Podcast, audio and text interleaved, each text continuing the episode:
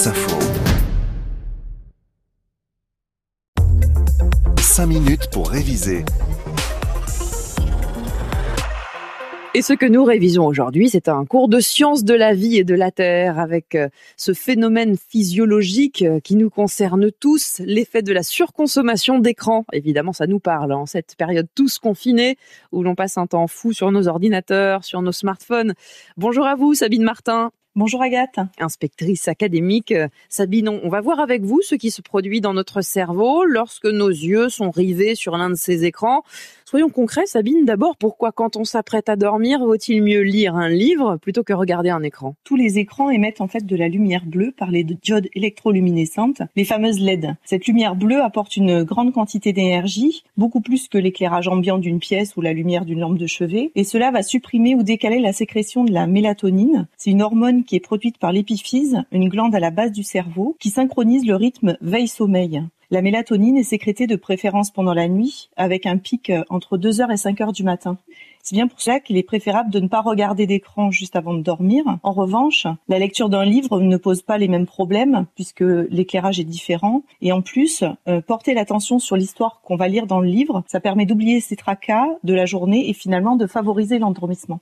Donc c'est surtout la lumière qui a une incidence sur l'activité cérébrale. Mais que se passe-t-il précisément dans notre cerveau lorsque nous regardons cet écran? Alors en fait, dès qu'on regarde un écran, les, les cellules sensorielles de la rétine au fond de l'œil captent la lumière reçue et la transforme en un message nerveux de nature électrique. Ce message nerveux est ensuite conduit par le nerf optique qui relie l'œil au cerveau et ensuite une zone située à l'arrière du cerveau permet la reconnaissance des formes, des couleurs et des mouvements. Cette zone cérébrale communique avec d'autres zones qui permettent aussi la mémoire et la gestion des émotions. Comment elle marche exactement cette communication entre les cellules nerveuses des différentes aires cérébrales?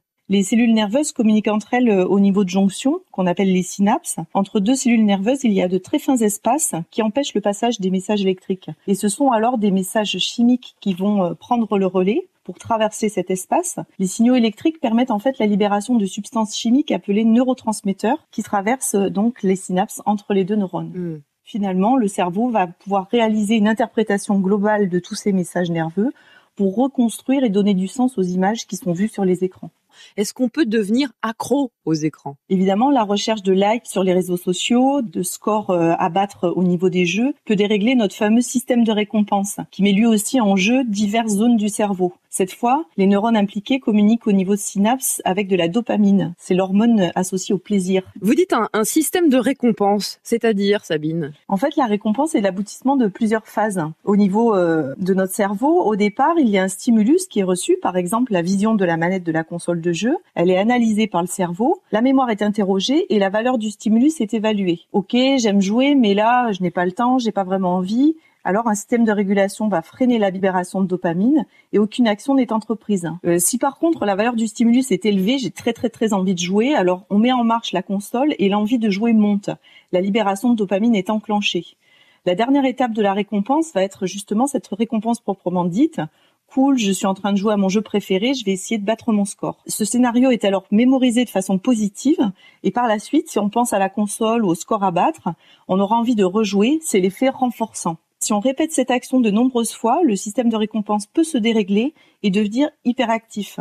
Alors la consommation d'écran peut devenir compulsive malgré des conséquences souvent négatives comme le mauvais sommeil, l'agressivité ou encore la perte d'intérêt pour toutes les autres activités. On dit alors qu'on est accro ou addict. Ouais, finalement, les écrans peuvent agir un peu comme des drogues sur notre cerveau. Alors heureusement, euh, contrairement aux drogues, les effets de ces addictions numériques s'arrêtent dès que l'on régule la fréquentation des écrans c'est beaucoup plus compliqué avec les drogues. Et puis à quoi bon?